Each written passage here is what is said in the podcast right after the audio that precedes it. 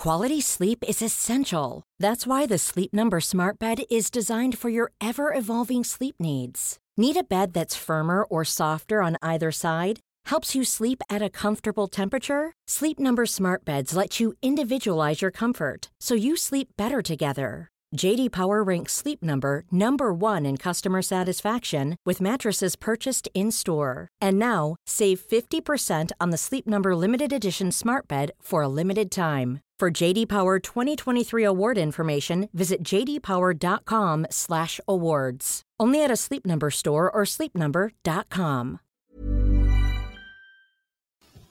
Hola a todos, buenas noches y bienvenidos a el chat mensual correspondiente al, al mes de julio, que, como sabéis, forma parte de una serie de chats mensuales que está apadrinado por el canal de Mutuactivos en YouTube, si lo hubiera sabido.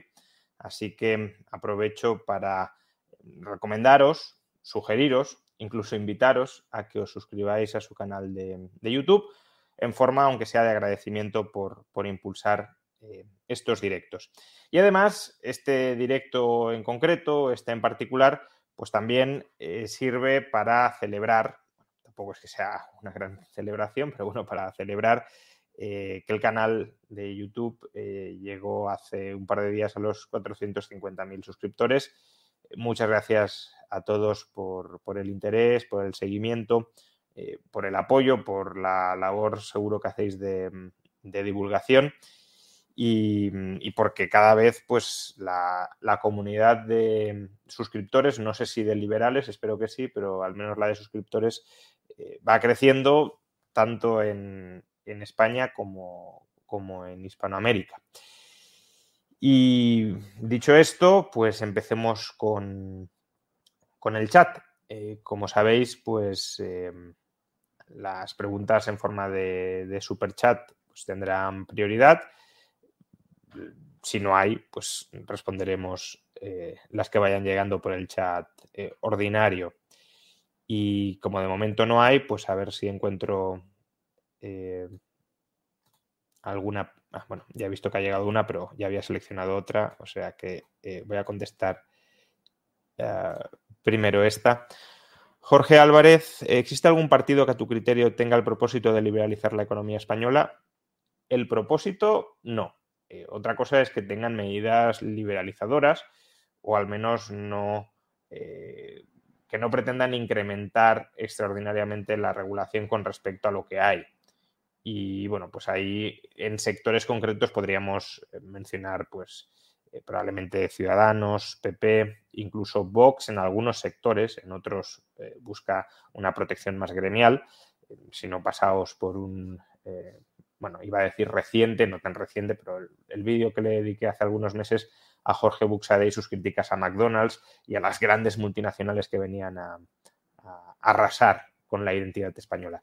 Bueno, en, estos partidos podemos encontrar en algunos casos un deseo no de hiperregulación adicional y en algunos casos incluso de una tímida eh, apertura de algunos sectores, pero nada demasiado radical, nada que vaya a cambiar excesivamente el panorama. Y luego, además, claro, eso me has preguntado en el ámbito económico. En el ámbito no económico, estos partidos sí que pueden, quizá Ciudadanos menos, pero, pero PP y sobre todo Vox sí que apuestan por eh, una regulación de la vida civil, de la vida social bastante más, más agresiva ¿no? de lo que tenemos ahora. Eh, Hormait de Musgo, hola Rayo, ¿me podría recomendar algún libro para entender el sistema bancario en profundidad que no sea el de Jesús Huerta de Soto? Felicidades por los 450.000. Bueno, eh, he de decir que una vez termine el libro contra Marx, que ya está muy avanzado, lo finiquitaré a lo largo del próximo año, pero realmente lo entregaré a la editorial a principios de septiembre. Luego aún cambiaré algunas cosas seguro, pero bueno, ya el, borrador más o menos definitivo lo tendré en aproximadamente eh, mes y medio. He de decir que el, el siguiente proyecto que, que, tengo para escribir es eh, justamente eh, un libro sobre cómo funciona el nuevo sistema bancario. Eh, bueno, bancario no, financiero, mucho más amplio. Si quieres entender, aunque no está expresamente enfocado de esa manera, pero yo creo que sí se entiende cómo funcionaba el sistema financiero clásico con el patrón oro, yo te remitiría a mi libro contra Mises, ¿no? contra la teoría monetaria de Mises. Básicamente porque conforme voy refutando o al menos tratando de refutar las ideas monetarias de Mises, también voy explicando eh, cómo se organiza un sistema o cómo funcionaba el sistema bancario clásico, tradicional. Pero bueno, todo eso hay que descenderlo, hay que aterrizarlo a la realidad actual. Ha cambiado muchísimo el sistema financiero desde el siglo XIX o, principios del siglo XX. Eh, y por tanto hay que adaptarlo pues, a todas las nuevas modalidades de intermediación financiera, incluso a los criptoactivos. Y bueno, ese sería probablemente el proyecto que, emprenderé eh, una vez termine el de Marx. Em, y, bueno, pues si tienes prisa, puedes empezar con el de Mises y si te esperas pues, unos años, espero que el mío te sirva. Eh, si no, pues también tienes un libro que en cierto modo, eh, pues yo he aprendido bastante de él. Eh, bueno, más que el libro, el curso, ¿no? Pero el libro también, que es el libro de Perry Merlin, de New Lombard Street, y su curso en Coursera sobre el sistema financiero te puede servir. Y eso que Perry Merlin es post-keynesiano, pero es un post-keynesiano que entiende bien cómo funciona el sistema financiero. Bien, hay otra pregunta por aquí. Eh, profesor, ¿alguna reflexión del debate en, el canal de Jordi Wild? Ah, o sea, el debate lo subiré eh, a mediados de agosto en mi canal. Simplemente, pues, estamos dejando pasar un cierto tiempo para que eh, Jordi capitalice, lógicamente, las visitas, porque es su canal. Pero bueno, lo subiré a mediados de agosto. Y me gustaría, si tengo tiempo, aunque es un debate tan largo y ahora mismo no tengo tiempo, justamente porque estoy rematando el libro sobre Marx y también por otras cuestiones, pero eh, no tengo tanto tiempo, pero sí me gustaría, em, una vez lo suba, seleccionar eh, algunos tramos para poderlos comentar de manera más extensa, ¿no? Eh, sin, la presión del, tiempo y sin, sin, que me corten y sin que yo corte. No estoy diciendo que, Roberto Vaquero en ese sentido sea nada especial eh, frente, a, frente a lo que podía hacer yo en el debate, pero obviamente no es lo mismo un diálogo de toma y daca que una reflexión más sosegada. Entonces, me gustaría hacerlo, no sé si me dará tiempo y no sé si, si lo podré hacer, pero sí me gustaría. Eh, reflexiones, pues eh, no sé si lo comenté ya. Creo que si uno ve el debate, Roberto Vaquero fue bastante sincero en algunos aspectos que, creo que quizá mucha gente no percibió y que a mi juicio son aspectos horrorosos dentro de un sistema comunista. Por ejemplo, cuando debatimos sobre eh, los movimientos internos, las migraciones interiores, y, cuando expliqué, por ejemplo, que en la Unión Soviética había pasaportes internos, uno no se podía desplazar de ciudad a ciudad sin que lo autorizaran a ello, ya no fuera del Estado, sino dentro del Estado.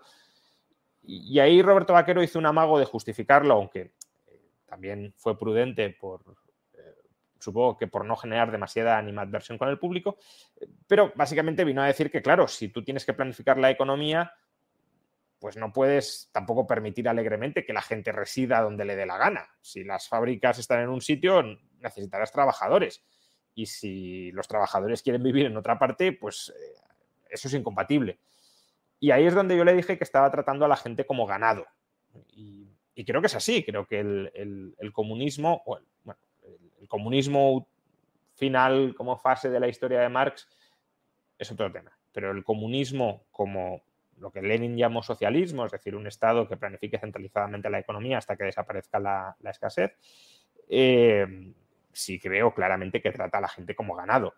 Y tengo una cierta eh, frustración, si lo queremos, porque no sé hasta qué punto la gente que vio el debate, que para mí ese aspecto es eh, crucial y quedó bastante claro, pero no sé si para la audiencia quedó todo lo claro que, en el fondo creo que, se dejó entrever en el debate. Esa sería quizá mi, mi reflexión, aunque se podrían hacer muchísimas más, y a ver si tengo tiempo para al menos ordenar algunas. Javier Machuca, ¿está el liberalismo unido de forma inequívoca a la masonería desde el siglo XIX? Eh, no soy conocedor de los movimientos masónicos ni de la masonería. Em, sí que sé que históricamente el liberalismo, pues precisamente porque tenía que conspirar políticamente, se introdujo a través de sociedades secretas masónicas em, y no es lo mismo la masonería francesa que, la no francesa, que la anglosajona, digámoslo así, eh, pero más allá de, eso no, no, conozco mucho más y a día de hoy, desde luego, el liberalismo no está unido a la masonería porque no creo que sea una revelación, pero yo no soy masón y en cambio sí soy liberal. Con lo cual ahí tienes un ejemplo de, de clara separación. It's that time of the year. Your vacation is coming up. You can already hear the beach waves, feel the warm breeze, relax and think about work. You really, really want it all to work out while you're away. Monday.com gives you and the team that peace of mind. When all work is on one platform and everyone's in sync, things just flow wherever you are. Tap the banner to go to Monday.com.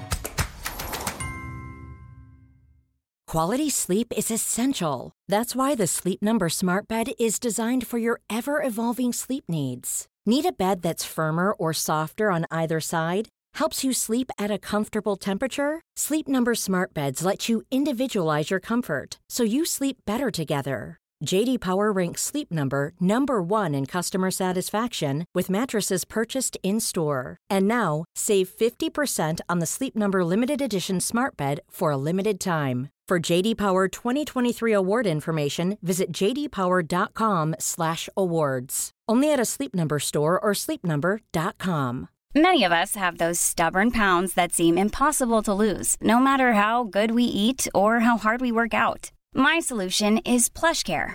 PlushCare is a leading telehealth provider with doctors who are there for you day and night to partner with you in your weight loss journey. They can prescribe FDA-approved weight loss medications like Wagovi and Zepbound for those who qualify. Plus, they accept most insurance plans. To get started, visit plushcare.com slash weight loss. That's plushcare.com slash weight loss.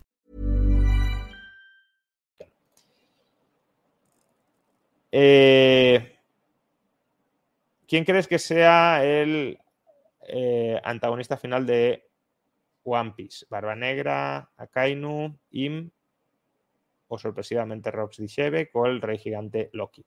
Pues no lo sé. Y además hace bastantes meses que no veo One Piece eh, por falta de tiempo nuevamente. Eh, digamos que Marx me consume demasiado tiempo libre, libre y no libre. Y, por tanto tampoco quiero, eh, quiero que me comentéis demasiado sobre el estado actual de la serie. José Salas, en un futuro donde todo el trabajo esté automatizado por máquinas, ¿qué pasará con las personas que no cuenten con ese capital? ¿Se consolidaría una renta básica universal? Bueno, este es un argumento que trato en, el libro de Contra la Renta Básica. Em, a ver, realmente si todo el trabajo está automatizado y se ha acabado la escasez, lo cual me parece un, un escenario bastante poco verosímil, es decir, puedo llegar a ver un escenario en el que como decía Rajoy, las máquinas produzcan máquinas, ellas se autorreparen, incluso a ellas las dirijamos en unas direcciones o, en otras y nosotros no estemos trabajando. Ese escenario futurista lo puedo llegar a ver. Un escenario en el que ya todas las necesidades estén satisfechas, incluso con, los robots, no lo veo, porque si llegamos a tener ese nivel de tecnología surgirán nuevas necesidades eh, que hoy ni siquiera podemos imaginar o si las imaginamos nos parecen muy de ciencia ficción, como puede ser colonizar, por ejemplo, otros planetas u otros, eh, otros sistemas planetarios. Em, en todo caso, si se diera ese escenario, creo que ni siquiera sería falta instituir, no, sería necesario instituir estatalmente una renta básica universal. Básicamente, si, si tú me estás diciendo que los robots se pueden autorreproducir o pueden producir cualquier cosa prácticamente al instante y sin coste, pues a ver, eh, con que haya una mínima filantropía muy inferior a la que hay hoy y algunos de los que posean robots cedan una parte de sus robots para que estos se autorreproduzcan en favor de las personas que no los tengan, aparte de que en el proceso podrían haberlos adquirido ahorrando e invirtiendo en ellos, pero bueno, imaginemos que hay gente que no los ha terminado adquiriendo, bueno, pues cediendo voluntariamente. Warren Buffett ha donado más de la mitad de su fortuna a la filantropía privada. Bueno, pues con que hubiese un Warren Buffett que dijera, oye, yo dono aquí una parte de mi patrimonio materializada en robots y que estos ya se autorreproduzcan y acaben con la escasez de los que no tienen robots, pues acabaría el problema. Entonces, tampoco en ese escenario tan futurista y utópico que planteas, veo que la redistribución estatal fuera especialmente necesaria. Tonio Galeano, ¿podrías dar tu visión sobre el efecto de una posible recesión para la sociedad? Bueno, no sé exactamente a qué te refieres el efecto de una posible recesión. Hemos, eh, hemos tenido ya muchas recesiones y, y bueno, lo que sabemos es que las recesiones son periodos, sobre todo si se prolongan, eh, duros, porque se destruye empleo y por tanto mucha gente se queda sin una fuente de ingresos. Son periodos en los que se tiende a aplicar una política expansiva, tanto monetaria como sobre todo fiscal, porque la fiscal tiende de alguna manera a sostener a esas personas que se quedan sin ingresos con algún tipo de, eh, de transferencia, ya sea transferencia de desempleo, ya sean planes de estímulo para fomentar su contratación. Eh, y a su vez la recaudación tiende a caer porque justamente como estamos en recesión hay una contracción de las bases imponibles y en consecuencia eh, pues se recauda menos y eso también como que inyecta gasto dentro de la economía porque si nos quitan menos dinero pues tenemos más dinero disponible. Y son periodos en los que, bueno, si la recesión penetra en el sistema financiero, eh, pues eh, se puede llegar a lo que podríamos llamar una depresión secundaria, es decir, que eh, la recesión que empieza siendo una corrección de desequilibrios internos termine en una crisis financiera que agrave mucho más los desequilibrios originales que se pretendían corregir. Y también, dependiendo de la profundidad de esa depresión, pues puede ser un periodo donde arraiguen los populismos, porque claro, si hay descontento social es relativamente sencillo llegar con una plataforma política nueva diciendo que con medidas fáciles vas a solucionar todos los problemas y que además si no se solucionan es porque hay una oligarquía que eh, no vela por los intereses del pueblo, el pueblo está secuestrado por esa oligarquía y si lo liberamos, pues saldremos de la recesión y nadaremos en la abundancia. Entonces, bueno, todo eso son, diría yo, riesgos eh, que, pueden existir, que se pueden dar en, en, una recesión. Aquí la clave de esta recesión que parece que viene es si podremos aplicar esas medidas keynesianas de estímulo o no.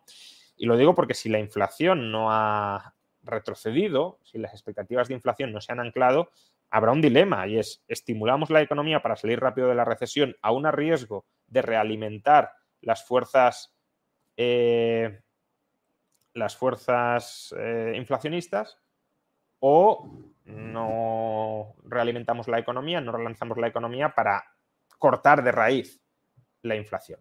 Pero eso será quizá lo más, lo más interesante.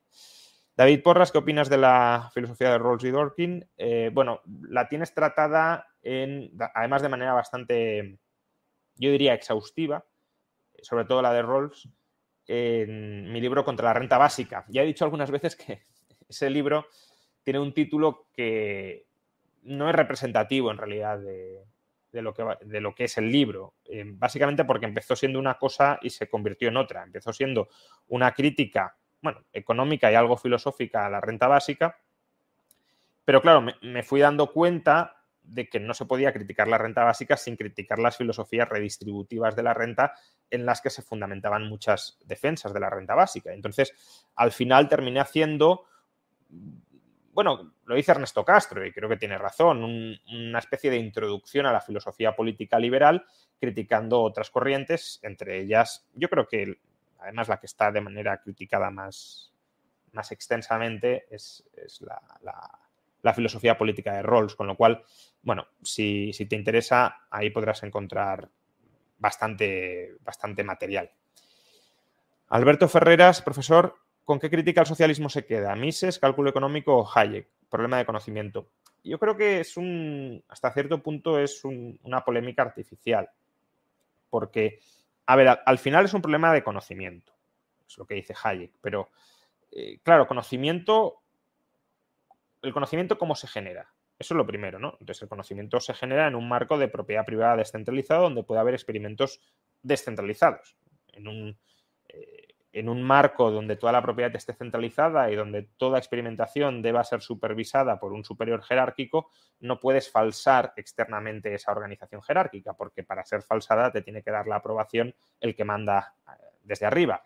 En el mercado, en cambio, yo puedo llevarle la contraria a otro, a un plan empresarial determinado. Si yo creo que una persona se equivoca eh, con un determinado plan productivo, le puedo llevar la contraria, pero no llevarle la contraria de manera intelectual, sino en la práctica, en la arena del mercado, le puedo demostrar que se equivoca. En el socialismo eso no puedo hacerlo salvo que me autoricen y por tanto paso, digámoslo así, por el ojo de la aguja del conocimiento parcial, sectario, incompleto de un planificador. Em, eso por un lado. Entonces, el conocimiento se genera experimentando de manera descentralizada. Pero es que además, también conocimiento sobre qué. Em, es decir, en el socialismo, ¿qué preferencias se satisfacen? Mm, pues las que elijan los planificadores centrales. En el capitalismo se satisfacen las preferencias de aquellos que generen valor para terceros, llamémosle productores o cooperadores. Si yo produzco valor para terceros de manera descentralizada, y tú quieres el valor que yo he generado, pues tienes que intercambiar conmigo y por eso tienes que satisfacer mis necesidades para que yo intercambie contigo. Eh, por tanto, la información sobre qué preferencias han de optimizarse, digámoslo así, está claramente delimitada. Las de aquellos que sobre su propiedad produzcan valores para terceros, cooperen con terceros sobre la base de su propiedad. Pero en el socialismo, pues las preferencias sociales, ya, pero es que las preferencias sociales no son agregables. Esto a través del teorema de la imposibilidad de Arrow lo sabemos. Entonces, al final queda satisfacer las necesidades que al planificador le interese o crea superior socialmente que sean satisfechas. Entonces, mm, sí, es un problema de información o conocimiento, pero, pero es que el conocimiento relevante es el de la propiedad privada y se genera a través de la propiedad privada.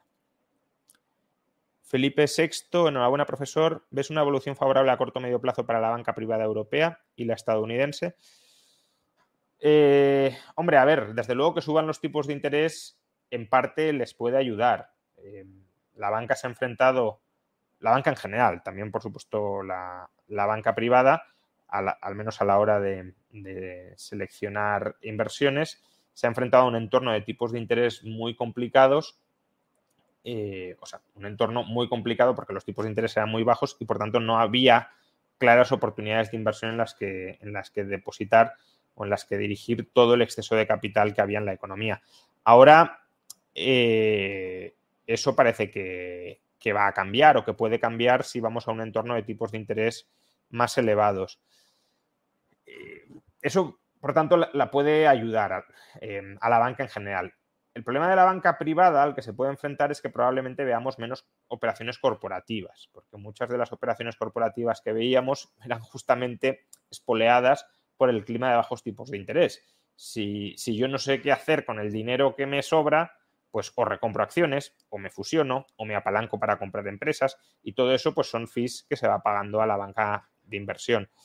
Eh, bueno, has dicho banca privada, pero eh, no es exactamente lo mismo, pero eh, me he ido no sé por qué a la banca de inversión y, de paso lo estoy comentando. Entonces, bueno, a la banca privada sería aplicable la respuesta que te he dado antes, de que puede que sea más fácil encontrar inversiones de mayor rendimiento y, por tanto que le sea algo más sencillo esa tarea que había sido muy complicada en los últimos, en los últimos años. Para la banca de inversión, pues eh, eso también estará presente, esa será una ventaja, pero tendrá la desventaja probablemente de, atender menos operaciones corporativas. Arturo Solís, ¿la comunidad política es puramente instrumental o puede ser también constitutiva del ser humano? A ver, eh, que el ser humano nace en una comunidad, eso es incuestionable. Y por tanto, hasta cierto punto podemos decir que forma parte de nuestra identidad, como si yo he nacido en una familia católica, pues el catolicismo formará parte de mi identidad al nacer. Y si yo he nacido en España, pues habré nacido en una determinada cultura y esa cultura formará parte de mi identidad al nacer. Eh, entonces, eso podríamos decir que son características naturales de la comunidad que impregnan al ser humano por el accidente sexual de su nacimiento. Si has nacido en un lugar, pues tendrás una determinada identidad. Si has nacido en otro, por el contexto social, cultural y político, tendrás otra. Eh, el, el punto es cómo dar el salto, y si debe darse, que a mi juicio no, desde esa pertenencia natural, accidental a una determinada comunidad, incluso si lo quieres comunidad política, con la obligación política de pertenencia a esa comunidad. Y, ese es el salto que, yo no veo. Es decir, que tú hayas nacido en una familia católica no significa que debas someterte a la Iglesia Católica de por vida. Te puedes separar de la Iglesia Católica, puedes apostatar de la Iglesia Católica o del catolicismo.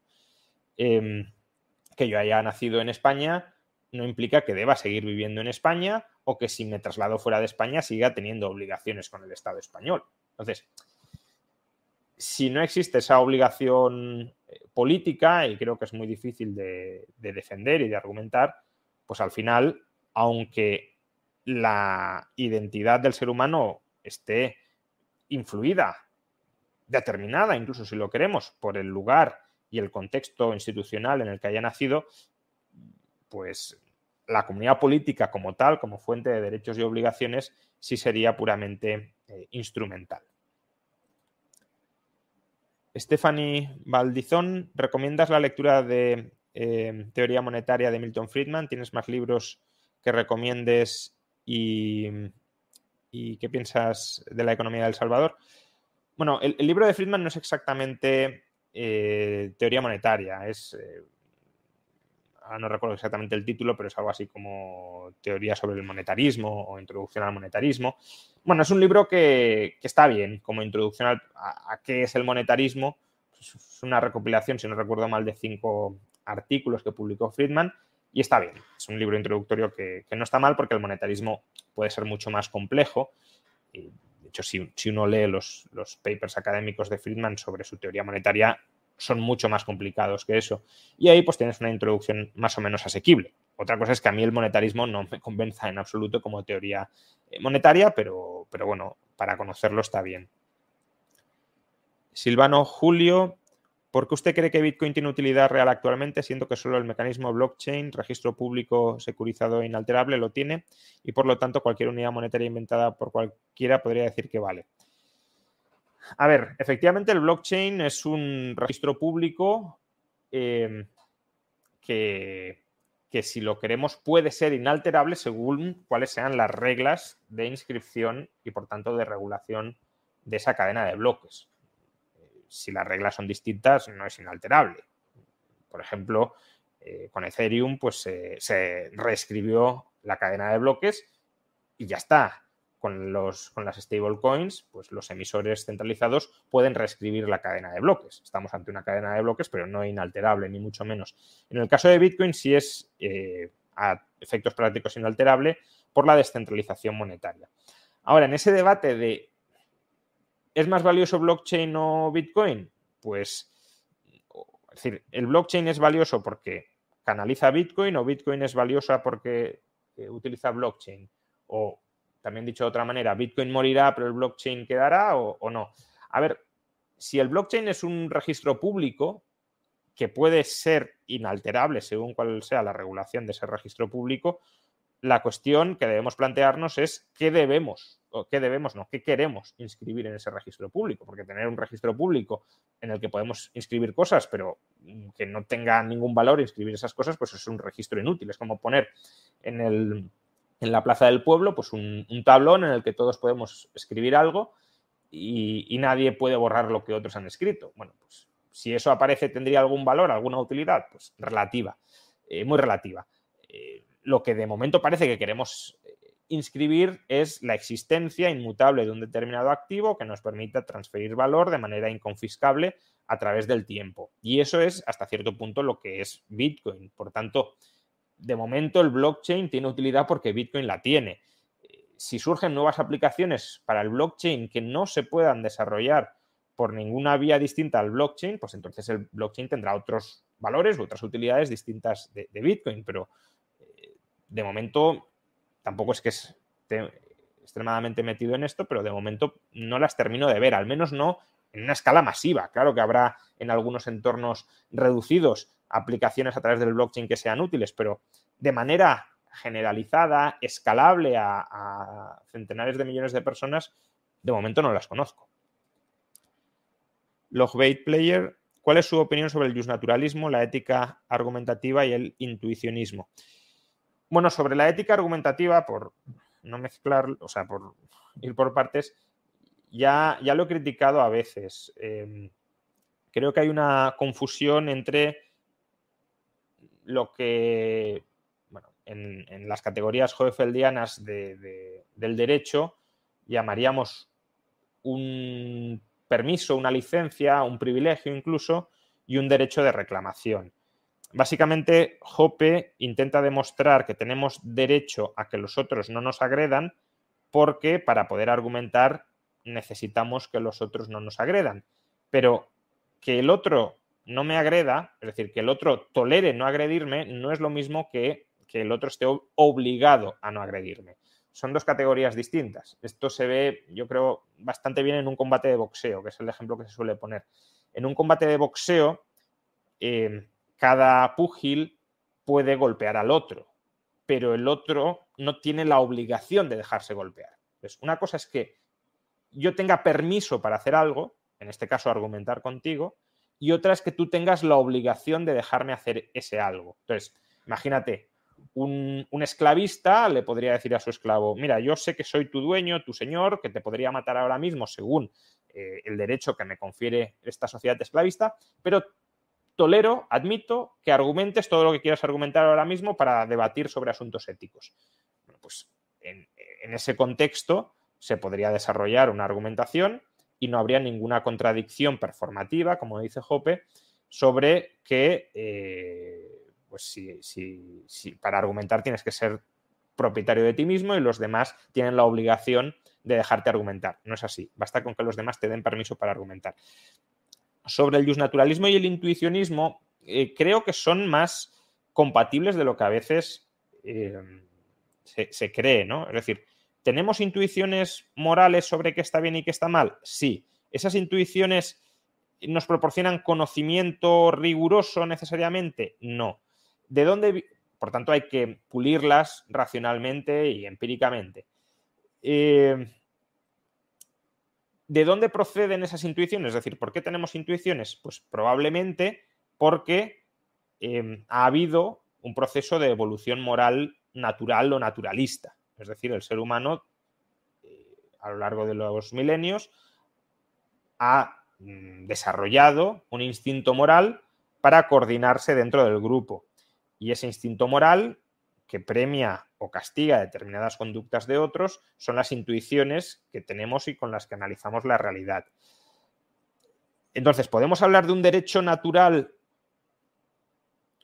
mm, como un derecho prepolítico, incluso como un derecho arraigado en la naturaleza? Podemos hablar de una moral natural, una moral evolutiva, que además conforma la base o el sustento de nuestras intuiciones morales actuales.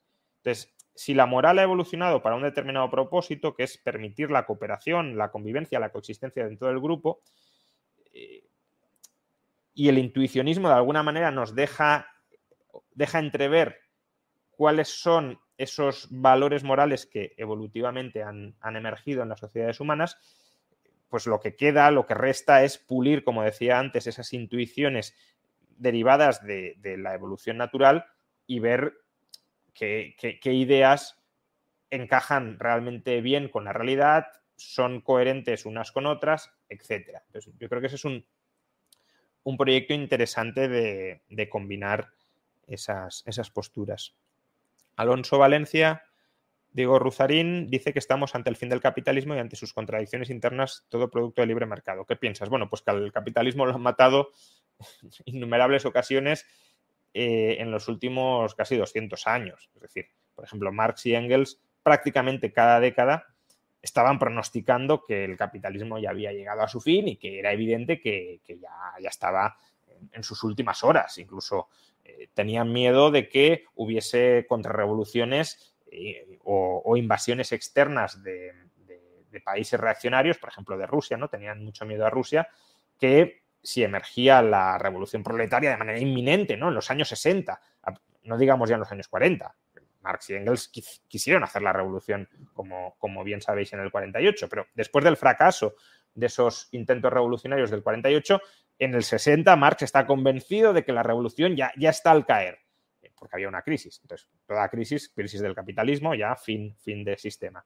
Y, temía, dice, no, es que aquí nos van a invadir los rusos, eh, necesitamos extender el socialismo en todo el mundo para que triunfe, ¿cómo nos defendemos si nos invaden mientras estamos haciendo la revolución? Bueno, en los 60, en los 70, en los 80, eh, bueno, en los 80 ya Marx poco, claro, en los 90 Engels antes de morir ya dijo, bueno, quizás es que nos hemos precipitado con el optimismo sobre el fin del capitalismo y luego siguieron, ¿no? O sea, no ellos, claramente, pero sus, herederos sí. Entonces, bueno, ya se lo ha matado tantísimas veces, también en la crisis de 2007, eso ya era el fin del capitalismo para siempre. Bueno, pues, eh, el, tema es que no hay alternativas, no hay alternativas funcionales.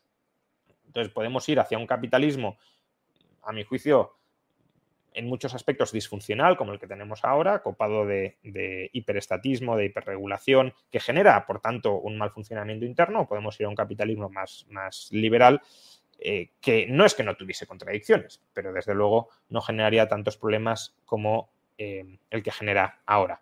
Entonces, yo creo que esa es la cuestión. Si va a caer el capitalismo, no, no lo veo en absoluto. Hormaitin de Musgo, ¿es correcto afirmar que en bolsa una inflación moderada y constante eh, supongo que quieres... O sea, es que has puesto menos 2%, no sé si te refieres a deflación moderada y constante o una inflación moderada y constante de alrededor del 2%. ¿Es beneficiosa a largo plazo para los beneficios empresariales? Bueno, si pueden repercutir esos, esa inflación, entiendo que inflación, porque es lo que has puesto, em, si pueden repercutir el alza de precios en sus precios, es decir, el alza de sus costes en sus precios y los salarios se congelan, sí, sería beneficioso. También licua sus deudas, con lo cual hay una transferencia hacia las empresas que estén endeudadas. Bueno, puede haber un cierto efecto. Rafael da Silva, he oído a economistas y financieros serios que me gustan decir que los estados endeudados internamente no tenían realmente deudas públicas a diferencia de los endeudados con el exterior. ¿Estás de acuerdo con ellos? No, bueno, esa es la, tesis de la, teoría monetaria moderna. Eh, de nuevo, si, te interesa eh, la teoría monetaria moderna y y la crítica que, humildemente le puedo hacer a la teoría monetaria moderna, eh, uno de mis últimos libros se llama así, Contra la teoría monetaria moderna, y ahí, bueno, ahí explico ese punto de vista justamente de que eh, el endeudamiento interior en moneda interna, porque puede ser endeudamiento interior en moneda externa, el endeudamiento interior no, no es en realidad deuda porque un Estado siempre tiene capacidad financiera para hacer frente a sus pasivos denominados en su propia moneda. Ahí el, error que se comete, que es un error eh, fundamental, básico, que además los propios economistas de la MMT eh, hasta cierto punto reconocen, pero luego no sacan las implicaciones pertinentes, es que la moneda fiat, la moneda nacional, es una deuda, es un pasivo del Estado. Con lo cual, el Estado tiene que honrar ese pasivo. Y el Estado, como honra ese pasivo, permitiendo la amortización de impuestos reales, de cantidad de bienes reales a entregar al fisco, Em, honrarla en términos constantes, es decir, no diluyendo el valor de impuestos reales que la moneda fiat permite amortizar. Y claro, si tú lo que haces es eh, licuar las deudas denominadas en moneda interna, imprimiendo o emitiendo moneda que devalúa esa moneda, no, toda, no estoy diciendo que toda emisión devalúe el valor, pero si tú creas más moneda que la demanda interna o externa de esa moneda, la devalúas en ese caso lo que estás haciendo es impagar parte de tus deudas internas como son la moneda fiat. Vale, no impagarás los bonos, pero es que los bonos son una parte del pasivo del Estado. Los otros pasivos es la moneda fiat y esos con inflación los estás impagando. Hugo, bueno, lo he dicho que si te interesa más profundizar en esa tesis, eh, tienes ahí el, libro. Hugo Yea, ¿tienes pensado comentar algunas partes de la película La gran apuesta de Christian Bale? Me gustaría conocer tu opinión y entender algunas partes. Pues mira, hace, yo creo que ya cuatro o cinco años hicimos un, experimento que, yo creo que quedó bastante bien.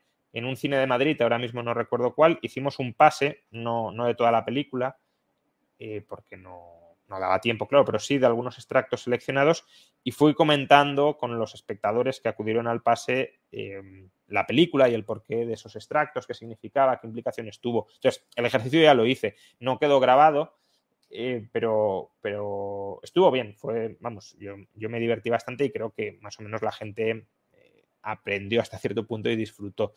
Eh, no sé si lo voy a repetir, la verdad, porque tampoco me apasiona repetir las cosas. Pero, pero bueno, sí, es, algo que, estuvo bien y fue, fue provechoso intelectualmente. La actividad política. Antes has preguntado por la comunidad y ahora la, la, actividad, no es que estaba a punto de saltar la pregunta, ¿la actividad política es puramente instrumental o también puede ser constitutiva del ser humano?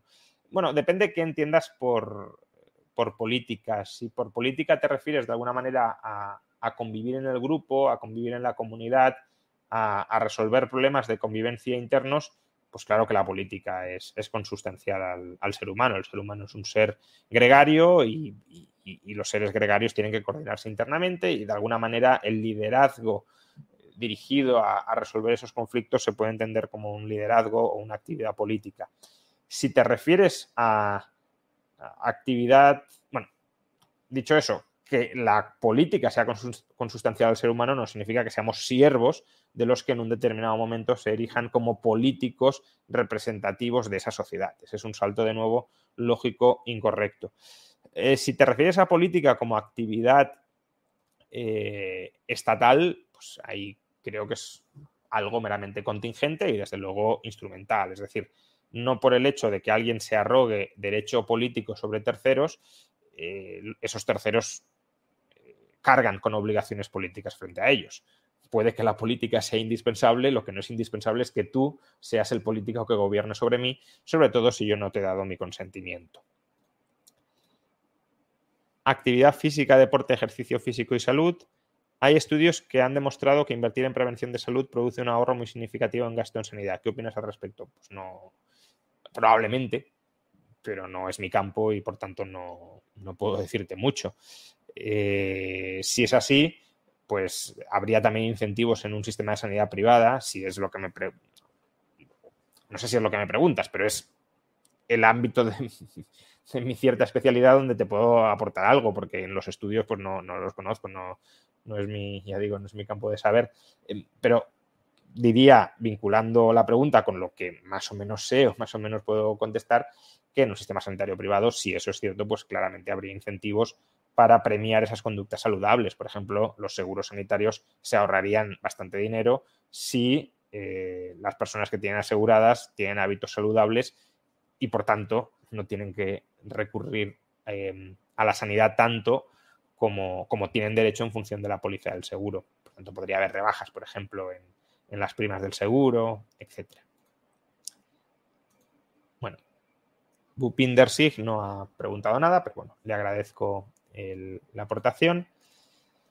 Borja PM, profesor, ¿es el cambio climático la nueva excusa y doctrina para todo? ¿Crees que el ser humano es capaz de modificar el clima o son ciclos naturales? De nuevo, no es mi campo, por tanto, no, es un debate en el que eh, pueda entrar, no estoy cualificado para entrar. Eh, podría entrar, y tampoco es mi campo de especialidad, en las implicaciones económicas del cambio climático.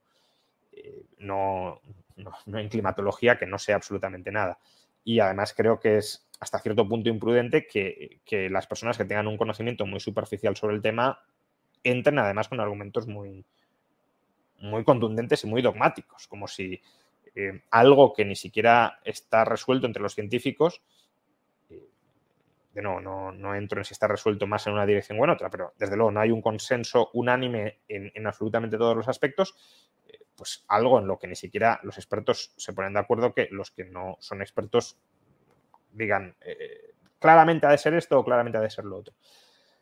Eh, ahora, políticamente sí veo una tendencia a abusar del cambio climático eh, para vender una determinada mercancía política. Creo que el caso más claro fue recientemente eh, Yolanda Díaz, que es ministra de Trabajo, pues el fallecimiento del barrendero, trabajador de la limpieza madrileño por la ola de calor, a la ministra no se le ocurre otra cosa que vincular esa muerte con el cambio climático. O también la, tragedia de los eh, emigrantes en la, eh, en la frontera con Marruecos, eh, los fallecidos a manos de, la policía marroquí, pues de nuevo Petro lo que instrumentalizó esa tragedia para de nuevo alertar sobre los peligros del cambio climático. migraciones ha habido siempre, quizás se hayan intensificado por el cambio climático, es otro debate, pero vincular eso al cambio climático cuando no tienes ninguna evidencia sólida de que esa emigración se deba al cambio climático y no a los diferenciales de riqueza que existen entre África y el resto de Europa, o vincular la muerte de ese trabajador de la empresa pública madrileña al, cambio climático por la ola de calor y no a la imprudencia de la empresa pública a la hora de, no prever que eso podía suceder y tomar las medidas pertinentes, ¿Qué pasa? Que si una persona muere eh, pues, eh, por hipotermia en una ola de frío, también es culpa del cambio climático, ¿no? O sea, culpa de la imprudencia. Entonces, y además que la ministra de Trabajo mm, preste más atención al cambio climático que a una posible vulneración de derechos laborales, pues creo que sí que hay un claro sesgo de tenemos que encajar todo lo que sucede con el discurso del cambio climático porque eso nos da votos. Y con eso no estoy diciendo que no pueda ser un problema gravísimo el cambio climático. De nuevo, no entro en eso, pero no todo tiene que pasar por la lente del cambio climático.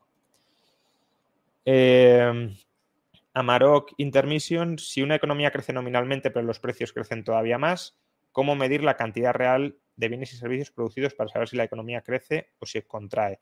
No sé a qué te refieres eh, con que la economía crece nominalmente, pero los precios crecen todavía más. Supongo que te refieres, si la economía crece realmente, si, producimos más, pero eh, los precios también crecen mucho, el crecimiento nominal que, observemos, ¿cómo sabemos si es crecimiento de los precios o si es crecimiento de las cantidades? Bueno, para eso se utiliza el deflactor del PIB. Básicamente se toma los precios de los productos actuales de un año base y por tanto medimos la variación del volumen y no la variación de los precios. No es un método sencillo porque eh, no todos los bienes que existen hoy existían, por ejemplo, hace cinco años, con lo cual no tenemos precio para todo, pero bueno, con las pertinentes correcciones, luego también hay problemas de, de precios hedónicos, básicamente que puedes tener aumentos de precios vinculados a mejoras de la calidad, que no es que haya aumentado el precio, es que has cambiado el producto y como es mejor, cuesta más, tiene un mayor precio, pero no es que sea el mismo producto más caro que antes. Pero bueno, con la pertinente técnica estadística, que es la que se utiliza, algo se puede aproximar razonablemente bien. O sea, no es, no es un problema absolutamente insalvable, pero sí es un, reto que, que, no es tampoco trivial de resolver, pero que se intenta resolver y más o menos se hace, se hace bien. Mario Arciniegas ¿Qué opinas de las corrientes que desestiman la existencia del libre albedrío como autores como Sapolsky o eh, Harari? Mm, de nuevo, no, no es mi campo, me preguntáis de cosas que no, en las que no estoy eh, versado. Os agradezco mucho la, confianza que podéis tener de que pueda tener una opinión más o menos eh, rigurosa de temas tan diversos, pero, pero es que son cosas que que se me escapan, ¿no? Eh, desde luego la, neurociencia que haya detrás del libre albedrío o no, no, no, os puedo responder. Ahora, incluso en, una sociedad sin libre albedrío, puede ser un poco lo que me preguntes o lo que pueda yo aportar a ese debate, no, es una sociedad donde no, sean necesarias las normas. Simplemente, eh, quiero decir, el concepto de responsabilidad puede que cambiara, pero aún así el hecho de que eh, estés determinado a pisotear mi determinación no significa que eh, tengas derecho a, pisotear mi determinación. Y precisamente las normas son las que orientan si nos movemos en una dirección o en otra, ¿no? Son las restricciones eh, que nos llevarán a mm, el, comportamiento predeterminado a dirigirlo en una dirección u otra. Por tanto, muchas veces se dice, no, si, no hubiese libre albedrío no, serían necesarios los derechos y las regulaciones, las, normas en sociedad. Creo que ese es un argumento eh, falaz, por, lo que, por lo que he comentado. Bien, hay muchas preguntas acumuladas, voy a ver si voy un poco más rápido. Alfred Tim, ¿crees que sea buena idea emigrar a Alemania para trabajar a pesar de la amenaza de recesión? Hombre, ahora justamente creo que es uno de los peores momentos eh, de, las últimas décadas para emigrar a, Alemania. Em, depende de nuevo con qué lo compares. Claro, si tú me dices, mira, en España no encuentro empleo, los empleos que encuentro son basura y en Alemania tengo opción de encontrar un, buen empleo, más o menos lo tengo apalabrado o lo tengo en perspectiva o, conozco eh, ciudades o regiones donde hay gente eh, de nuevo conocida que, lo está encontrando, pues bueno, si, si, esa información local o ese contexto local desfavorable, eh, pues adelante, claro. Pero creo que la coyuntura económica de Alemania en los próximos años, si no cambia radicalmente el escenario de, las sanciones a Rusia y de la invasión de Ucrania por parte de Rusia, va a ser un escenario muy complicado, porque Alemania es un país cuya economía se fundamenta en importar energía barata para producir y exportar muy competitivamente bienes eh, de calidad que son internacionalmente demandados y apreciados y si se le acaba el suministro de energía barata pasará por una travesía en el desierto eh, buscando un nuevo modelo y una nueva especialización.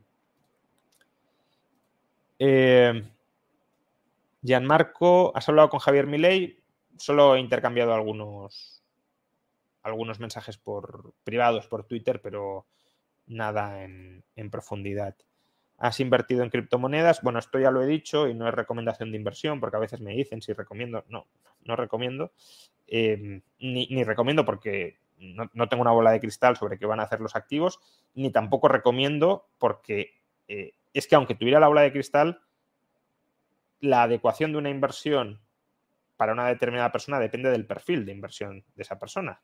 Y como no conozco el perfil de inversión de las personas, pues eh, no se puede recomendar nada en lo que invertir. Eh, pero bueno, si la pregunta es si tengo criptoactivos, ya lo he dicho, si tengo algo de Bitcoin. No es mi principal inversión, ni muchísimo menos, pero sí tengo algo de, Bitcoin. Eh, Tito Luyo, te escuché que te consideras anarcocapitalista filosófico. ¿Es correcto? Sí, anarquista. Creo que el único anarquismo coherente es el anarcocapitalismo, pero sí anarquista filosófico. ¿En qué se parece y se diferencia del minarquismo y del ancapismo en sí? Eh, bueno, a ver, uno puede ser minarquista político y anarquista eh, filosófico. O sea, no, tiene por qué haber una diferencia. Del, anarquista, del minarquista filosófico, se diferenciaría en que el minarquista filosófico, por ejemplo, Nozick, eh, considera que el Estado sí tiene legitimidad. Solo el Estado mínimo, eso es lo que dice Nozick textualmente, solo el Estado mínimo está justificado, pero que el Estado mínimo sí tiene legitimidad moral el anarquista filosófico dice que no, que no la tiene, ni siquiera el Estado.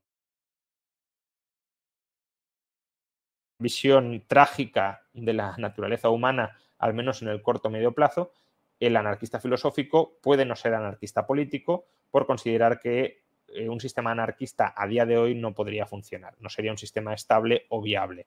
Con lo cual solo nos queda plegarnos al menor de los males, pero en todo caso un mal que es el, el, minarquismo. ¿no? Eh, en cambio, el, anarquista político o el anarcocapitalista político sí cree que es viable la anarquía y por tanto la propone como un sistema político que hay que, eh, que, hay que poner en marcha. Bueno, el nombre de este usuario no lo sé leer. Eh, ¿por qué los científicos entienden bien el orden espontáneo natural en la evolución y no entienden los procesos de orden espontáneo de la economía libre? Pues es una pregunta muy interesante a la que no tengo respuesta, porque efectivamente si uno entiende la evolución natural, también debería entender, porque los mecanismos son muy similares, y eso no significa caer en el darwinismo social, ni mucho menos, también debería entender la evolución social y la, evolución espontánea, y cómo además, de la misma manera que no tiene sentido eh, planificar la evolución biológica, eh, el mecanismo, el algoritmo de la evolución es más inteligente que cualquier diseño o diseñador inteligente, pues lo mismo con la economía eh, centralizada. Entonces, sí, es una pregunta interesante de por qué no aplican lo que saben bien en un campo en el, en el otro cuando además van muy de la mano. Eh, Miquel Echevarría, buenas Juan Ramón, patentes. Sin el acicate de proteger la propiedad intelectual en forma de patentes, hubiéramos desarrollado tan rápido las vacunas contra el COVID. Bueno, em, supuestamente Moderna tenía la vacuna contra el COVID desarrollada a las 24 horas de conocer el virus. Si lo buscáis por internet, eh, no en páginas eh, magufas ni nada parecido, eh, encontraréis la, información. Lo que pasa que, claro, el hecho de tener desarrollada la vacuna no te permite comercializarla inmediatamente porque tienes que pasar todas las pertinentes pruebas y ese es el proceso verdaderamente largo y costoso, ¿no? El, comprobar la seguridad y la eficacia de, la vacuna. Pero en este caso, eh, las pruebas sí son muy costosas, el desarrollo no fue nada costoso. Con lo cual, lo que plantean, por ejemplo, Boldrin y, Levin en, su libro que ya he recomendado varias veces, Against Intellectual Monopoly, es eliminar las patentes en muchos campos y quizá en la industria farmacéutica reducirlas de manera muy intensa, incluso a lo mejor eliminarlas, a cambio también de reducir la burocracia eh, en materia de eh, de eh, testeo de medicamentos. ¿no? Lo tienes en el último capítulo de su libro, si quieres ampliar. Ariel Cornejo, hola crack, tres libros, Economía, Política y Cultura. Eh, bueno, yo te recomendaría que, te pasaras por eh, una conferencia que está subida en mi canal, que di ya hace algunos años, que es algo así como los libros que todo liberal debería leer y creo que doy unos 50 títulos. Pero bueno, uno de economía, pues eh, podría ser la acción humana o Capitalism de George Reisman. Lo que pasa de estos libros es que la parte de, teoría monetaria no me gusta ninguno de ellos, pero bueno, eh, todo lo demás sí son buenos libros. Política, el problema de la autoridad política de Michael Huemer, ya lo he recomendado varias veces. Y cultura, quizá pues la trilogía de, de McCloskey sobre las virtudes burguesas, como eh, la infraestructura cultural de una sociedad es crucial para su, su desarrollo y su florecimiento.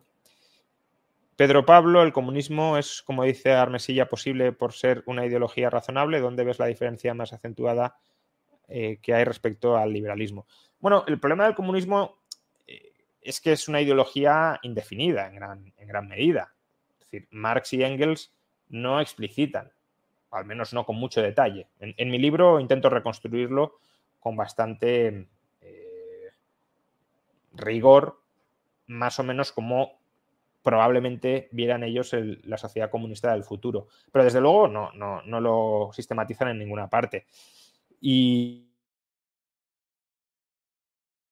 comunista tiene su visión sobre cómo podría ser la sociedad comunista, pero no hay nada demasiado estructurado ni demasiado sistematizado. Hay más, eh, obviamente, mucho más trabajado sobre la etapa anterior al comunismo de plena abundancia, lo que Lenin, como he dicho antes, llamaba socialismo, el estado de planificación centralizada, y bueno, eso no me parece una ideología nada razonable, me parece una ideología que no entiende los problemas de coordinación básicos de toda comunidad humana. Brian, ¿la ciencia estaría condenada a morir en el liberalismo? No, yo creo que la ciencia florece en libertad y el liberalismo es libertad. Dan Max, muchísimas, muchísimas gracias por todo lo que me has enseñado, lo que he podido aprender y descubrir, la puerta que me abriste de conocimiento sobre el liberalismo. No encontraba una manera. Disculpad que ha habido eh, un problema de conexión. Supongo que ya habréis comentado muchos que, que pagué el wifi. Em, realmente eh, el wifi está pagado, pero a veces da, da, problemas con la conexión del ordenador. Eh, nada, estaba diciendo que muchas gracias, Dan, por tu, muy generosa aportación y nada, que espero que, te sea provechoso toda, todo el conocimiento, no que te haya transmitido yo, que no será tanto, pero sí em, las fuentes a, otro, eh, a otros autores, en este caso dentro de la tradición de pensamiento liberal, que desde luego te pueden ser eh, muy útiles, yo creo que tanto desde un punto de vista político como desde un punto de vista personal. Pero bueno, muchas gracias por tu aportación. Alfredo Romero, ¿confías en que la economía de Estados Unidos entiendo que remonte dentro de cinco años? Hombre, si, no ha remontado en cinco años, si no está más alta en cinco años de lo que está ahora, es que vamos a una recesión mucho más dura incluso que la de 2007. No creo que sea el escenario base ahora mismo, pero bueno, obviamente nada se puede descartar, pero no, no creo que, sea lo que, a lo que nos enfrentemos. Guille Santamaría, en un sistema ANCAP, quien pueda comprar más y mejores armas podría dominar al resto. Ah, bueno, yo creo que esa no es eh, la crítica fundamental contra el, anarcocapitalismo. Es decir, un sistema anarcocapitalista no es necesariamente un sistema donde todo se venda al mejor postor, incluyendo la seguridad. Es un sistema, o puede ser un sistema, donde haya unos valores morales subyacentes que informen las normas jurídicas descentralizadas que existen en sociedad. Dicho de otra manera, si hay un matón que intenta comprar un ejército de mercenarios y, e intenta invadir otras sociedades pacíficas, pues esas eh, sociedades y otras ajenas a aquellas eh, que están siendo invadidas, pueden intentar defenderse eh, o pueden incluso levantarse en contra de ese matón. Hasta cierto punto, pues es lo que está sucediendo con Putin, ¿no? Invade Ucrania y el resto de, sociedades, eso sí, movidas por políticos, pero incluso ha habido también mucha movilización social, pues se rebelan contra, contra ese movimiento. ¿Por qué? Pues porque lo consideran injusto, porque eh, consideran que eh, iniciar la agresión no es legítimo y en este caso la, ha iniciado eh, por la fuerza Putin. Otra cosa es que lo hayan provocado, ¿no? ¿no? Voy a entrar en ese debate, pero desde luego quien ha tomado la decisión de invadir ha sido Putin. Entonces, en la medida en que eso se perciba como ilegítimo, y en Ancapia se puede percibir como ilegítimo, claro, pues se podrían, un, el pueblo, los ciudadanos, se podrían levantar y podrían eh, rebelarse contra, contra eso. Eh, Bupinder Sig, hola Juan, trabajo como programador freelance en Italia. Por la situación económica, ¿me aconsejas irme a trabajar a Suiza? Hombre, si tienes la oportunidad, yo creo que claramente Suiza es mejor que Italia.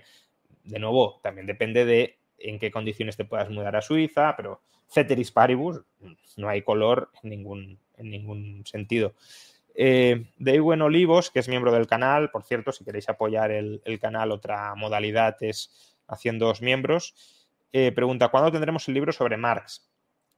Antes lo he comentado, voy a, bueno, ya, no, puedo revelarlo todo, pero eh, ya he enviado parte del libro a, la editorial, eh, pero me queda otra parte que es bastante larga, que la voy a enviar a principios de septiembre. O sea, a principios de septiembre el libro estará más o menos cerrado. En contra de mi voluntad. Si no fuera por la presión de la editorial, yo habría alargado un poco más el plazo, porque al final un autor eh, nunca termina de estar del todo satisfecho con, su libro, siempre le va dando vueltas y lo va cambiando. Eh, y, este, como va a ser un libro tan largo, ya lo veréis, eh, pues claro, siempre hay partes que quiero cambiar, pero bueno, en algún momento hay que cerrar, hay que cortar con sus eh, posibles errores o con eh, las posibles pérdidas que podamos tener de, calidad en el sentido de no incorporar otras cuestiones que a lo mejor se queden fuera, pero bueno, hay que cerrar en algún momento. Eh, más o menos cerraré en septiembre, aunque seguiré trabajando septiembre y octubre hasta que lo manden a la imprenta. Y yo creo que para principios de diciembre estará ya en librerías. Hormaiting de Musgo, en una sociedad liberal como la que propones, ¿cómo crees que serían los mercados actuales de renta fija, de deuda pública en concreto, al no tener el Estado tanto poder para extraer impuestos? Em, a ver, si hablamos de una sociedad minarquista, es decir, donde existe Estado, seguiría habiendo deuda pública, pero precisamente porque el Estado no se ocuparía de muchas cosas, eh, el volumen de deuda pública no sería muy grande, salvo que eh, queramos hacer, como en el caso de Singapur, eh, Singapur no necesita financiarse, tiene superávit presupuestario, o ha tenido durante mucho tiempo superávit presupuestario, pero tiene una deuda que supera el 100% del PIB.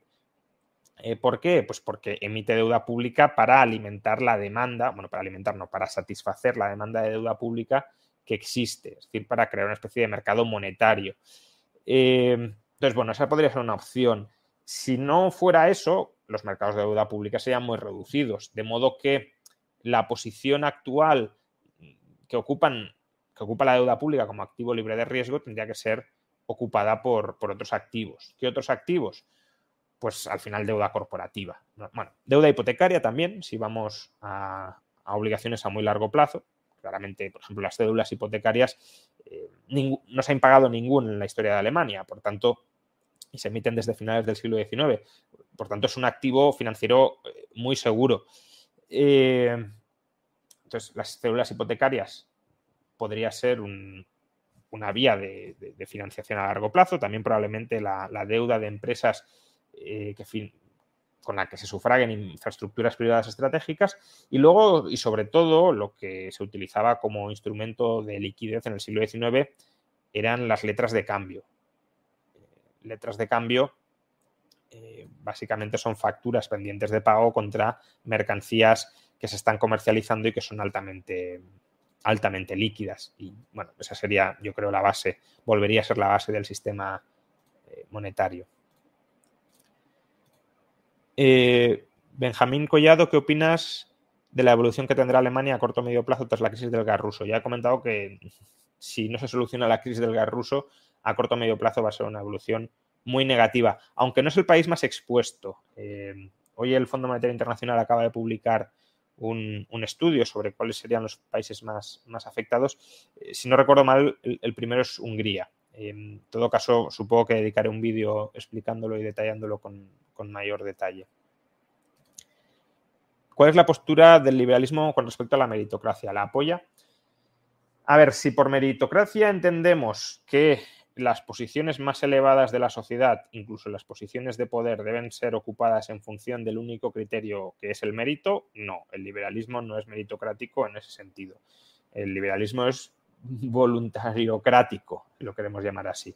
Es decir, eh, cualquier eh, intercambio, cualquier interacción que sea mutuamente aceptada por las partes es legítima. y no hay no hay que graduar a la gente en función de los méritos objetivos que percibamos en ellos y otorgarles como plazas de funcionarios en función de, esos méritos, plazas sociales de funcionarios, podríamos decir. No, no, estoy pensando ni siquiera solo en, la administración estatal. Plazas sociales de funcionario en función de esos méritos objetivos, sino que cada cual interactuando con los demás, haciendo valer unas habilidades u otras, en ocasiones incluso dar pena puede ser una habilidad para conseguir algo de los demás, eh, pues eh, dar pena o simplemente llevarte bien con la otra persona, tratarla bien y pues, eh, si, tienes una relación muy cordial con, una persona, pues te, lo te puede devolver ese favor. y a lo mejor es un favor que te hace a ti porque tienes una relación muy estrecha con ella y no se lo hace a otro que objetivamente, según algún parámetro que hayamos seleccionado, lo merece más. Bueno, pues quien determina quién lo merece más, lo deja de merecer es cada persona descentralizadamente. Por tanto, lo de crear una jerarquía objetiva de mérito que, eh, que, condicione, determine, regule las posiciones que uno tiene que ocupar dentro de la sociedad, no, eso es muy antiliberal.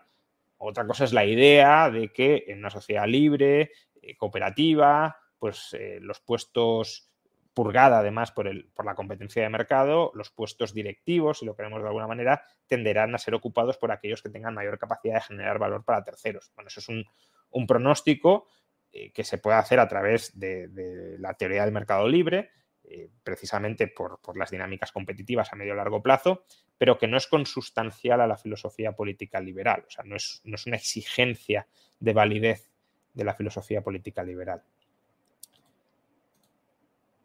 Eh, Braina, ¿qué opinas de la reforma de la legislación sobre capacidad jurídica que elimina la tutela judicial para mayores de 18 años o la patria potestad prorrogada?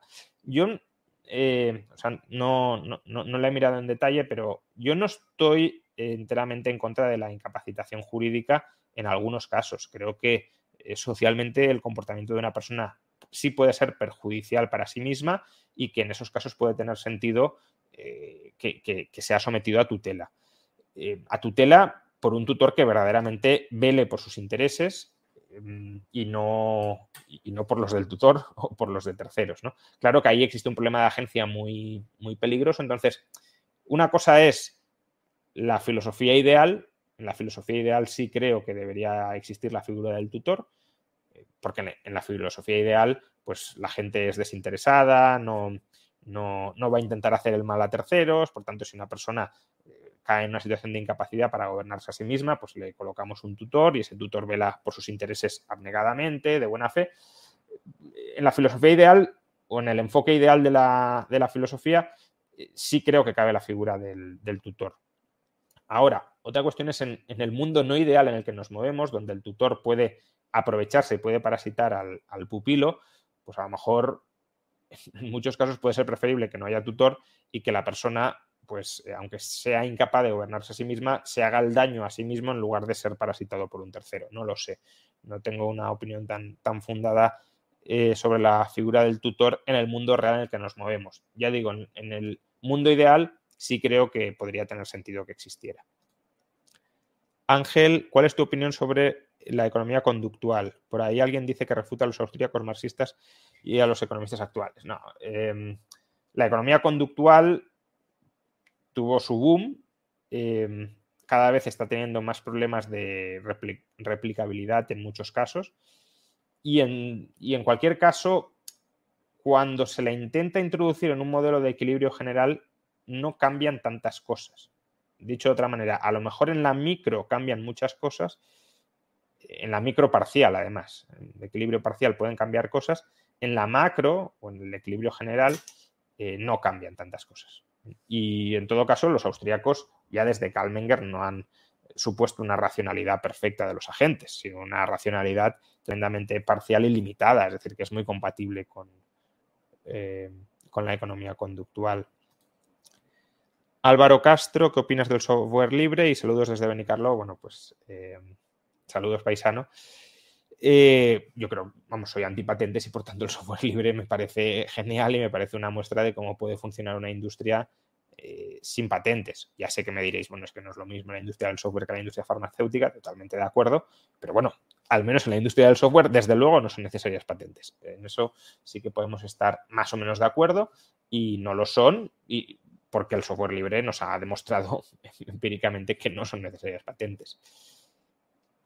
Eh, Daniel Rojas, estoy muy interesado en temas previsionales. Tengo una pregunta, ¿cómo sugeriría usted una transición de los actuales sistemas a uno más liberal? Mm, a ver, depende de la estructura demográfica del país. Claro, si un país tiene una población muy joven, la transición puede ser más o menos posible o incluso sencilla. Es la situación en la que estaba Chile a principios de los 80. Yo en países como España creo que no, que no es muy viable esa transición, eh, al menos de momento, cuando cambie el perfil demográfico dentro de a lo mejor 80 años, cuando ya eh, pues estemos en, o sea, se haya reducido probablemente la población total de España, pero se haya equilibrado el peso entre eh, personas de edad avanzada y personas jóvenes, pues a lo mejor ahí se puede, se puede plantear, pero pero con la actual distribución demográfica no lo veo. Otra cosa es que vayamos hacia una especie de transición por creciente irrelevancia del sistema público. si, si la gente, sacrificándose mucho, eso sí, pero viendo que el sistema público no va a dar de sí, si mucha gente se pone a ahorrar y a construir su propio patrimonio y a de alguna manera independizarse del sistema público, es decir, preparar su jubilación como si no fuera a haber pensiones públicas, que alguna pensión pública habrá, eso no es discutible, eh, pues entonces podemos quizá eh, ejecutar la transición privadamente al margen de lo que hagan los políticos con el dinero que nos quitan y que no nos deberían quitar. Sergio Botero se dice que arreglar la democracia implica eliminar eh, del sufragio a funcionarios públicos y beneficiarios netos de subvenciones y aumentar la edad mínima del votante, entre otras medidas. ¿Qué opina? Bueno, eh, a ver, está claro por qué se proponen esas cuestiones. Se proponen para eliminar incentivos o intereses perversos eh, pues a la hora de plantear determinados, determinados debates. todo diseño tiene, de la democracia tiene problemas. Si tú eliminas a esas personas de la capacidad de votar, esas personas podrán ser explotadas o parasitadas por las que sí tienen derecho a votar.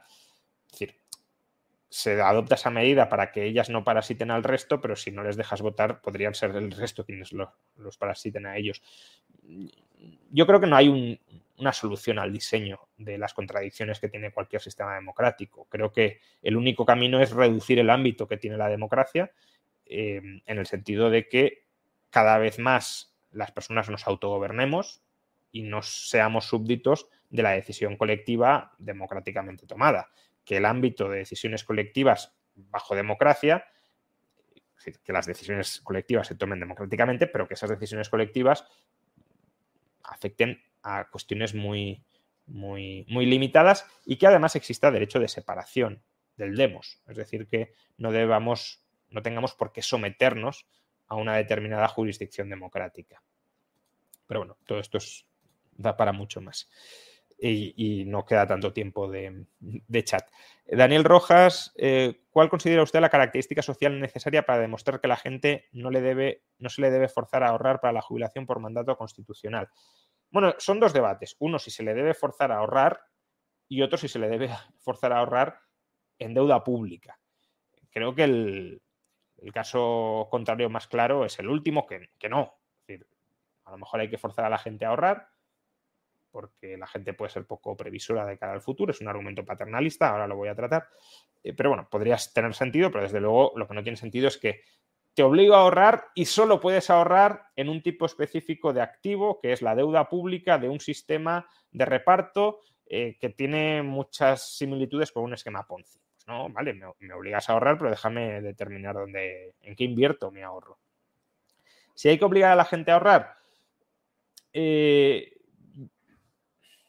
a ver, es verdad que mucha gente puede ser muy cortoplacista y por tanto si no ahorra y cuando llega la jubilación son una masa de votantes de nuevo, ¿no? Y eso vincula con la pregunta anterior, muy numerosa, pues claro, no hemos ahorrado, no tenemos nada, vamos a votar para que nos den algo. Eso es eh, intergeneracionalmente injusto. Si tú has tenido la oportunidad de ahorrar, no estoy hablando de la gente que no tenga la oportunidad de ahorrar, si tú eh, tienes la oportunidad de ahorrar y has decidido no ahorrar, no reclames luego que quienes sí han ahorrado, se han sacrificado ahorrando, te den parte de lo que han ahorrado. Entonces, una solución para no llegar a eso es que todo el mundo esté obligado a ahorrar y así no habrá esos incentivos perversos. Claro, si, si pudiésemos evitar que la gente luego utilizara la fuerza cuando han tomado malas decisiones frente a quienes han tomado buenas decisiones, pues haya cada cual. Si, si se quiere equivocar, pues que se equivoque y como mucho podríamos decir, socialmente vamos a intentar educar financieramente a la gente para que no tome malas decisiones, pero no la vamos a tratar como un niño ni la vamos a obligar a que tome lo que nosotros consideramos buenas decisiones. Pero eso luego hay que compatibilizarlo con la realidad de, nuestros sistemas políticos. sí 01, el liberalismo y el anarcocapitalismo necesitarían una constitución para constituirse.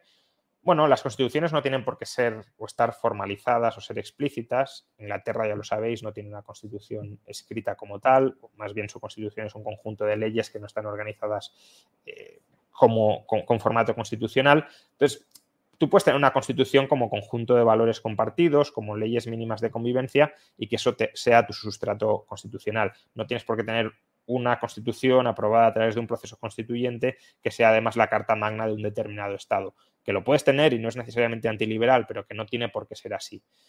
Y, ahora, si la pregunta es si el liberalismo necesita normas, sí. Claramente sí. Eh, normas generales mínimas y normas mm, de mucho más detalle y nivel entre particulares. Los contratos son la ley privada, pero un, un marco normativo amplio y general sí lo necesita. Que eso deba estar formalizado con una constitución y es otro tema.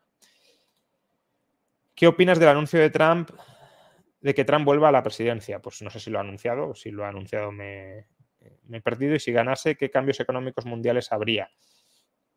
Bueno, al final Trump tampoco cambió tantas cosas. Sí, bajó algunos impuestos, generando deuda y en parte eh, el exceso de, gasto eh, embalsado que, está generando la inflación actual. No digo que sea culpa sobre todo de Trump, sobre todo de Biden y de las políticas de la Reserva Federal durante 2020 y 2021, pero desde luego los déficits públicos de 2018-2019 han ayudado a esta situación. Em, pero, o sea, el giro que dio Trump lo ha mantenido Biden, que fue un giro proteccionista. Entonces, tampoco hubo tantos, tantos cambios económicos y no sé, no sé qué Trump volvería, si volvería un Trump más populista, más combativo, no lo sé. Eh, por tanto, si vuelve el Trump de, la primera legislatura, pues no muchos cambios económicos. Otra cosa son los sociales. Los sociales si estamos viendo cambios en parte derivados de su presidencia, por ejemplo, eh, la reciente sentencia del Supremo contra judicializar el aborto, eh, pues claramente viene de, la legislatura de Trump por el nombramiento de los jueces del Tribunal Supremo que efectuó, pero en, lo económico no, no hubo tantos cambios tan radicales. Bitco se puede desconcentrar la economía chilena y cómo. No sé a qué te refieres con desconcentrar la economía chilena, lo siento, por ahí. Y ya que está ahí, ¿qué es más probable en su opinión? ¿Europa exija medidas a España, que el gobierno no pueda acordar en el Congreso, forzando elecciones anticipadas, o una Europa indolente hasta diciembre de 2023? Yo no creo que Europa fuerce eh, en el corto plazo medidas. Otra cosa es que le obliguen a una reforma de las pensiones más dura de lo que la coalición de Podemos está dispuesta a aceptar. Eso no es descartable. Ahora, una intervención o semi-intervención como la que tuvimos en 2010-2012, yo a corto plazo no la veo. A medio plazo sí, porque sobre todo si la inflación no remite. Si la inflación remite, no, tampoco. Pero si la inflación no remite, sí. Em, pero claro, no, sería inmediato. O sea que no, creo que la Unión Europea fuerce, elecciones, salvo, ya digo, quizá por, eh, no sé, si le imponen a, Escriba alargar el periodo de cálculo de, la, de las pensiones, eh, que es una reformita, es una tontería, eh, pero a lo mejor se lo pueden imponer, aunque sea para guardar las formas. Y eso Podemos no lo quiere aceptar, ahí sí se podría llegar a romper la coalición, no lo sé. Pero, pero por medidas mucho más duras, no.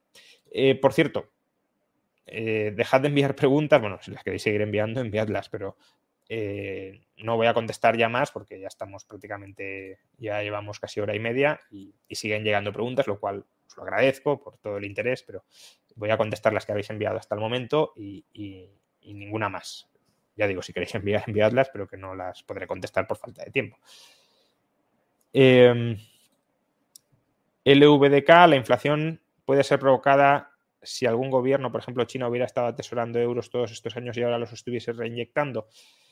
A ver, eh, obviamente si hay una caída de la demanda internacional de dinero y eso se podría materializar en que los bancos centrales extranjeros reduzcan sus reservas internacionales, eh, pues eso genera inflación, pero no es lo que estamos viendo. O sea, el, origen de la inflación que estamos viendo ahora no es ese. Otra cosa es que se pueda realimentar por ahí.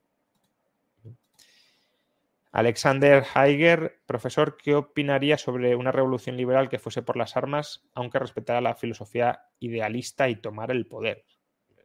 No sé a qué te refieres aquí con filosofía idealista, eh, porque además, hasta cierto punto, una filosofía idealista te diría que si no cambias las condiciones materiales no vas a tomar las armas o aunque tomes las armas la revolución no sería sostenible. Si te refieres a idealista en otro sentido, como que respetara los principios liberales, eh, bueno, yo creo que en nuestras sociedades actuales, o sea, tomar las armas va a ser un conflicto violento, en mayor o menor medida. Entonces, en nuestras sociedades actuales hay mecanismos de cambio pacífico, hay procedimientos de cambio pacífico que, que no implican riesgo de vulnerar derechos de terceros y que son previsibles y que son preferibles a, una revolución armada. ¿Qué opina de Sala Martí y Javier Milei? ¿Algún economista joven peruano que usted tenga referencias fuera de, de Soto y compañía? Bueno, hombre, eh, a ver, eh, Martí es uno de los economistas más reconocidos a escala internacional. No, soy yo quien para, para evaluarle o para eh, calificarle. Eh, podemos tener muchas discrepancias en muchos temas, por ejemplo, con Bitcoin ya sabéis que hemos debatido y demás. Eh, pero bueno, yo le tengo mucho, mucho respeto intelectual. Y Javier Milei, pues, bueno, de momento es un economista que ha cambiado hasta cierto punto el curso de la política argentina. Esperemos que no vaya por derroteros populistas de derechas, que es un riesgo que está ahí, sobre todo, pues, por ejemplo, aproximándose a Bolsonaro y demás. Esperemos que, vaya por la senda libertaria. y si es así, pues lo celebraré mucho, claro. Miquel, ¿qué parte de culpa tuvo el modelo capitalista en la crisis financiera de 2008? A ver, esto es una pregunta un poco... Eh, las crisis financieras ocurren en el capitalismo.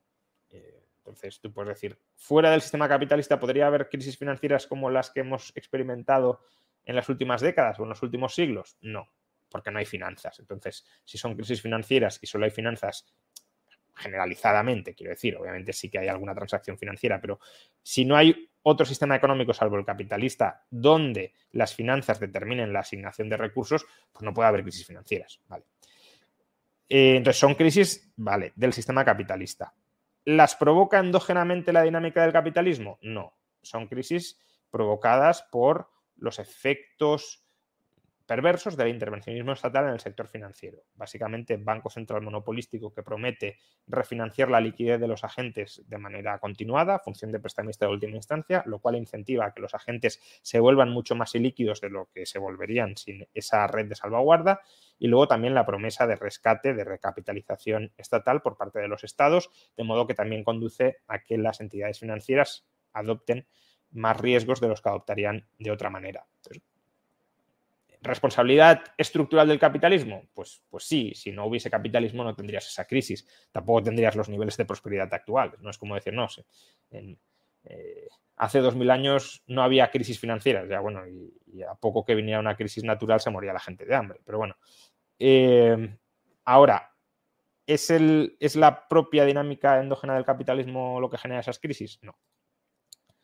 Andrés Bravo, ¿aceptarías escribir la constitución de un proyecto como Liberland o parecido? ¿Aceptarías luego ser ministro de Economía? Eh, a ver, si fuera algo así un poco eh, experimental, ¿no? Como puede ser Liberland, eh, aceptaría no escribirla, sí revisarla, sí hacer sugerencias, pero no escribirla. Y ministro de Economía no. Tengo otras aspiraciones en la vida que, ser ministro de Economía en ninguna parte del planeta. Eh, aparte que es que gente cualificada para ser ministra de Economía, cualificada técnicamente, hay mucha más que yo, em, en cualquier parte del mundo. Eh, lo que creo que a algunos os, os, motiva de que yo u otra persona similar a mí podamos ser ministros de Economía son las ideas de fondo pero es que esas ideas de fondo no las tenemos por qué aplicar técnicamente nosotros. Las puede aplicar otro, otra persona, si cree en esas mismas ideas. Y la cuestión es que llegue al poder alguien que crea en esas ideas, pero no porque conquista el poder en contra de una cierta voluntad mayoritaria, sino que llegue al poder porque mucha gente en la sociedad quiera que esas ideas se materialicen. Si no, pues tampoco serviría de nada. Arc Pearl, si el liberalismo no apoya la meritocracia, ¿Busca entonces el liberalismo una sociedad con individuos libres pero sin motivación hacia el mérito? A ver, como he dicho, el, mercado, la competencia de mercado sí tiende o sí tiene un mecanismo interno que tiende a recompensar la generación de valor, la generación de valor para terceros. Entonces, eso sí es consustancial al mecanismo de mercado, que es el mecanismo de relacionarse económicamente dentro de una sociedad de mercado. Podría haber pues, que voluntariamente conformáramos una comuna y dentro de la comuna nos organizáramos no a través de un mercado, pero eh, sería poco probable que hubiese una especie de, de, evolución universal hacia una comuna mundial sin mercados. Entonces, si hay mercado, recompensa por el mérito, es decir, por generar valor para terceros, va a haber. Cuando yo he dicho que el liberalismo no va de la mano de la meritocracia, me refiero a un a un nivel subyacente, a un nivel moral o ético. Es decir, los valores del liberalismo, los principios del liberalismo no giran en torno a la búsqueda de otorgar derechos a aquellos que tengan mérito, definiendo mérito desde un punto de vista objetivo y parametrizable, y, social incluso, eh, no busca que los derechos de las personas dependan de esa graduación objetiva del mérito. Ahora, que entre los particulares se pueda recompensar el mérito, claro que se va a tender a recompensar el mérito, no únicamente el mérito o no únicamente un mérito objetivizado. Ya he puesto como ejemplo que para mí mérito puede ser que alguien me trate muy bien y, que sea muy amigo mío y que eh, constituya o me ofrezca un hombro en el que llorar cuando esté deprimido. Eso puede ser un mérito para mí. Y yo a lo mejor tengo una empresa y le doy empleo a él porque eso, ese es el mérito que yo quiero recompensar. Por tanto, lo que hace el liberalismo es más bien subjetivizar el mérito. Subjetivizar el mérito sobre qué base, la base de los derechos individuales. Ahora, es verdad que el mercado objetiviza mucho mérito. ¿Por qué? Porque el mercado lo que hace es, o lo que se tiende a hacer en un mercado capitalista es maximizar ganancias y se maximizan ganancias generando valor social, objetivo, si lo queréis, objetivo, pero subjetivamente percibido, para terceros. Ahí sí que hay una mayor mm, pues, dureza, si lo queréis, una mayor eh, implacabilidad de has de generar valor para terceros medido en términos de dinero. Pero eso no es toda la realidad de una sociedad libre. Ni siquiera todas las transacciones mercantiles tienen por qué estar únicamente basadas en ese criterio. Daniela, ¿crees que la alta natalidad por parte de gente sin educación y dependiente de ayudas públicas puede ser un problema en el futuro? Hombre, yo creo que, a ver, yo soy muy pronatalista. Em, pero ciertamente si uno tomara decisiones de tener hijos eh, con una visión cortoplacista y meramente por las ayudas públicas, creo que eso sí podría ser un problema. Es decir, la educación, pues, perdón, la natalidad puede ser un obstáculo, por ejemplo, para completar los estudios. Porque convivir con un recién nacido, pues te quita muchísimo tiempo. Entonces, si los estudios están el alto nivel de estudios está vinculado con la empleabilidad y la renta per cápita y fomentar la natalidad, sobre todo entre personas muy jóvenes, puede dificultar acceder a estudios, pues sí, por ejemplo, eso puede ser un, problema. Em, las políticas de natalidad pueden llegar a ser un arma de doble filo en ese sentido.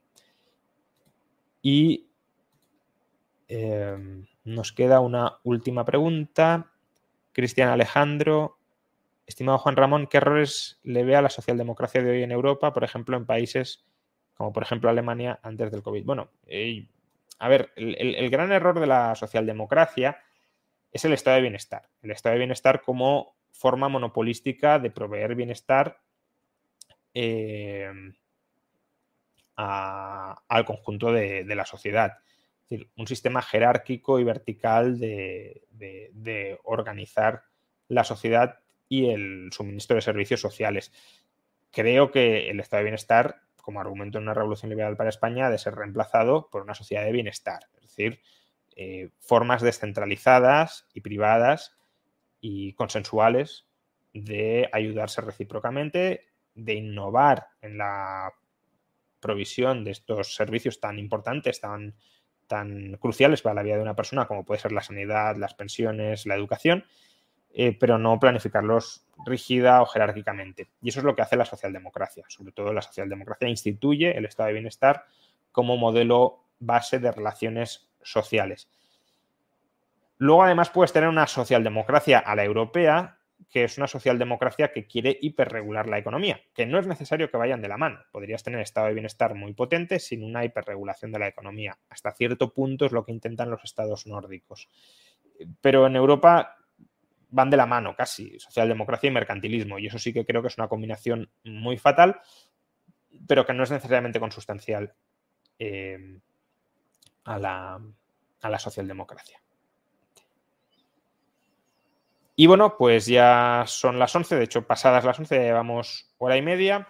Eh, si os parece podemos terminar aquí el directo. Eh, solo antes de terminar y a modo de recordatorio, Em, recordad que estos, estos directos están apadrinados por el canal de Mutuactivos si lo hubiera sabido. Y si queréis que haya más de estos directos, pues em, agradecedle al, patrocinador eh, la gentileza de, de impulsar este tipo de iniciativas y la forma de agradecerlo es simplemente suscribiéndoos a su canal. Si os suscribís a través del link que está en la caja de comentarios de este directo, mucho mejor, porque así eh, verán que este tipo de iniciativas son útiles para, para sus finalidades.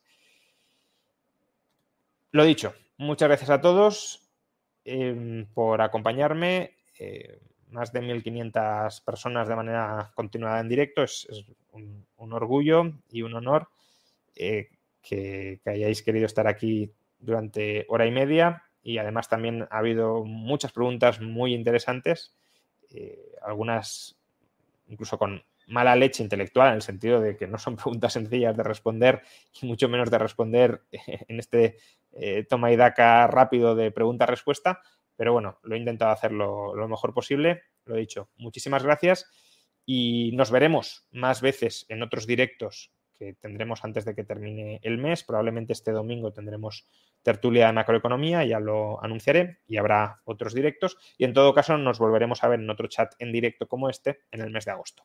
Hasta entonces, pasadlo bien.